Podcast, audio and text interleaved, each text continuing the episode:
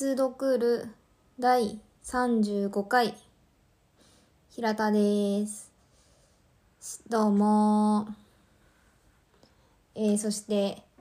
新年明けましておめでとうございます。いやー2022年ですね。早いようななんかまだ変な感じできっと仕事に行ったら2021ってあちこちに書きまくるんだろうなって 思っています。まあ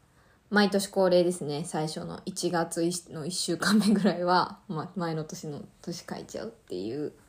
のが。え、皆さん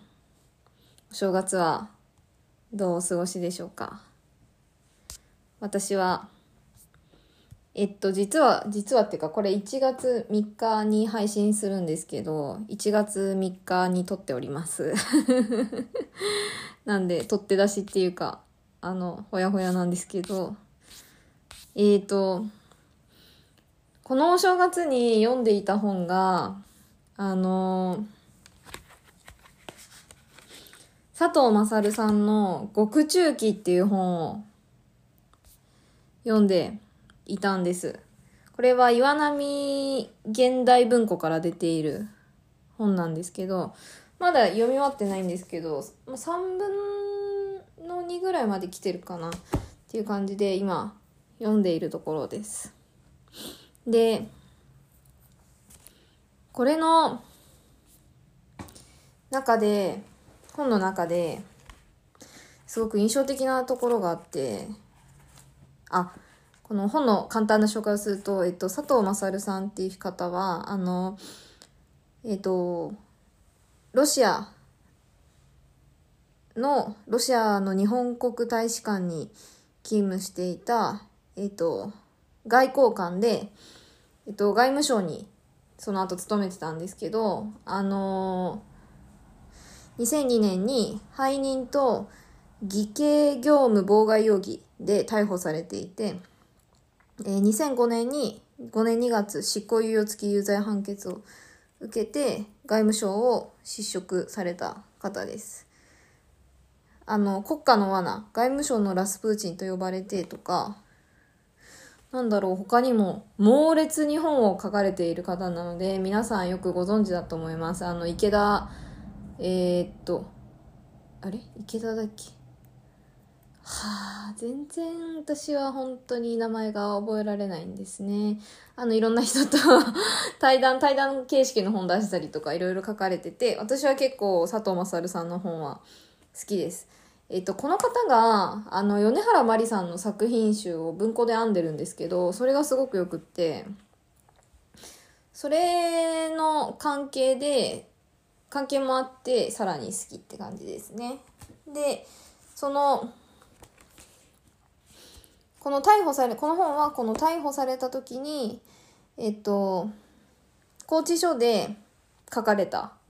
本です。結局512日間、えっと、拘置所におられて、で、その間に書かれた日記が中心になってるんですけど、まだ読み終わってないんですが、えー、とっても面白いです。こんな面白いって言い方が正しいのかわかりませんが、えー、この人のかものの考え方とか信念とか、えっと、クリスチャンなんですけど佐藤さんは。そういう彼自身の信仰の話とかをすごくされてて、うん、あの人のこの人の頭の中を覗けるような感じもあり拘置所の生活がどんな生活なのかっていうことも割と分かったりしてなかなかね、拘置所の中なんて 知れることもなかなかないんで、そういうこととかも含めてとても面白い本です。は結構私は、これ2021年の終わりから読み始めたんですけど、いい本で年越しをできたなというふうに思っております。で、この中に書かれてたことですごく印象的なことがあって、えっ、ー、と、これは、172ページですね。私は知識人というのは自己の利害関係がどのようなものであるかを認識した上で、かっこつまり自分には偏見があるということを認めた上で、かっこ閉じる。自己の置かれた状況をできるだけ突き放してみることのできる人間だと考えています。この訓練が一般教養であり哲学なんだと思います。この訓練を書いて知識や技法だけを身につけると自分の世界の切り口からしか他の世界を見ることができなくなってしまいます。というふうに書かれています。これすごく印象的でした。他にも印象的なところいっぱいあったんですけど、特にここが、うん、なんていうのかな。私は知識人ではないけれども、私自身は。でもなんかその、こうやっていろんな本を読んだり、本を通していろんなことを知ったり考えたりするっていうことは、うん、これまでの私は割とその自分自身との対話なんだろうなって思ってきていたんですが、まあ去年ちょっといろいろ思うことがあって、うん、自分自身の本を通した自分自身との対話っていうところからもう一つ上の段階に行くっていうか段階に入って入る頃なのかなって思っていてそれがなんかちょっと漠然としてたんですけどこの文章ですごく腑に落ちたというかそのこういう本とか、まあ、勉強ですね。今フロムをやっている真っ最中ですが本編で。フロムのあの哲学だとかまあ、他の哲学とか歴史とかいろんな学問を通していろんな学問を勉強することによってその現実に生きている自分とうんまあっていうかあれかそのまあなんていうのかな捉えどころのない自分自身っていうものとそのそれでも現実の中で何とか形を作っていく自分自身みたいなものをその突き放してなるべくそこから離れた視点で自分を見るみたいな ことが、うん、これから自分がちょっと意識してやっていきたいことなのかなっていうふうに思っているというかこれを文章を読んでそういうことがちょっと言語化が近づいたかなという感じがしました。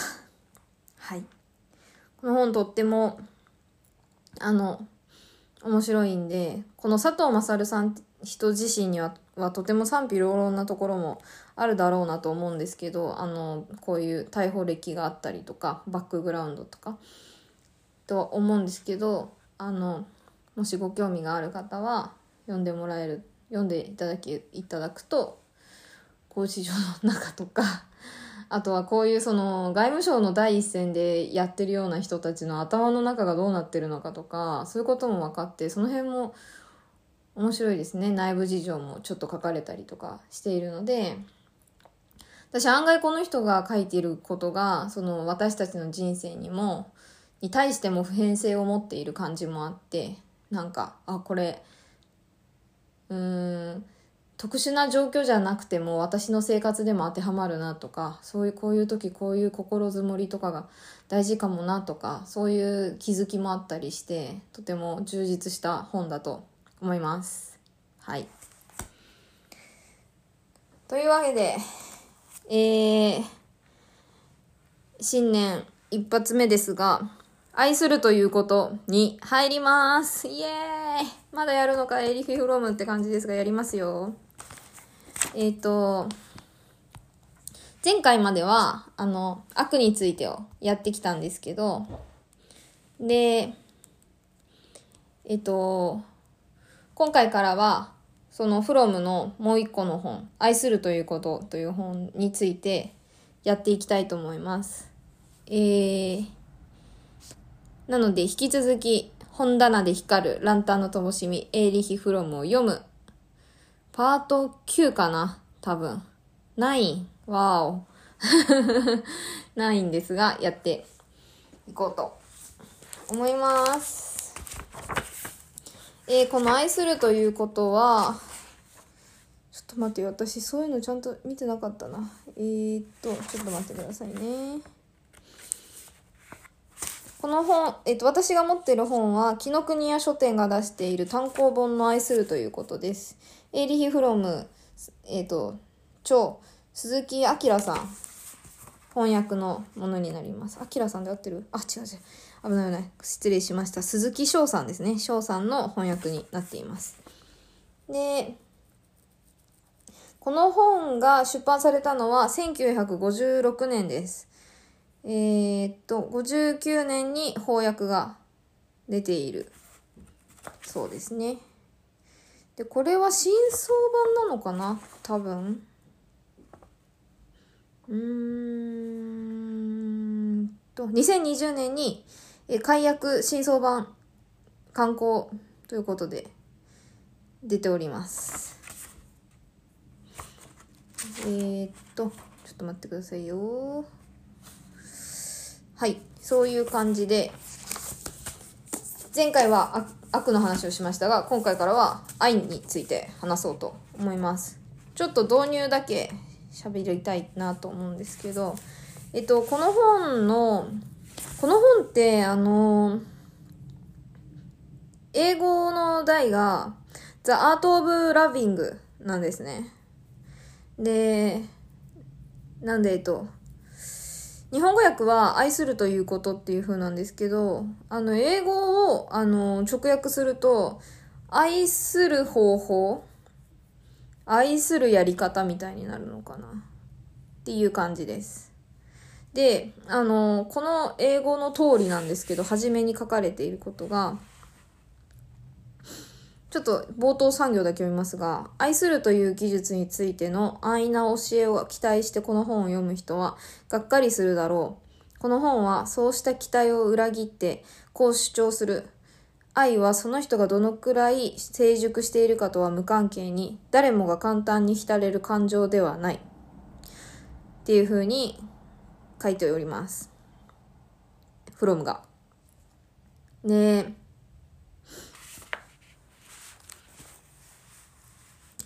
その初めにの中で、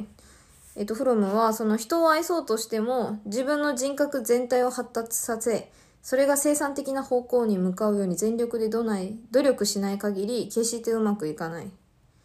ていう風に書いています。これはあの悪についてで言っていたの最後の方の結論部分で言っていた話にちょっとつながってますね。努力しろと。自分自身が良くなるように努力しろということにつながっているんですけど。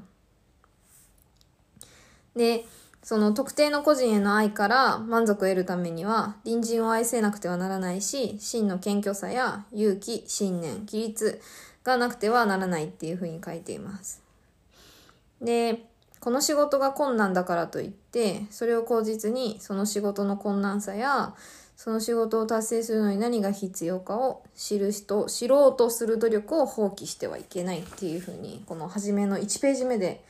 大体こんな感じのことが書いてあって、なんていうか、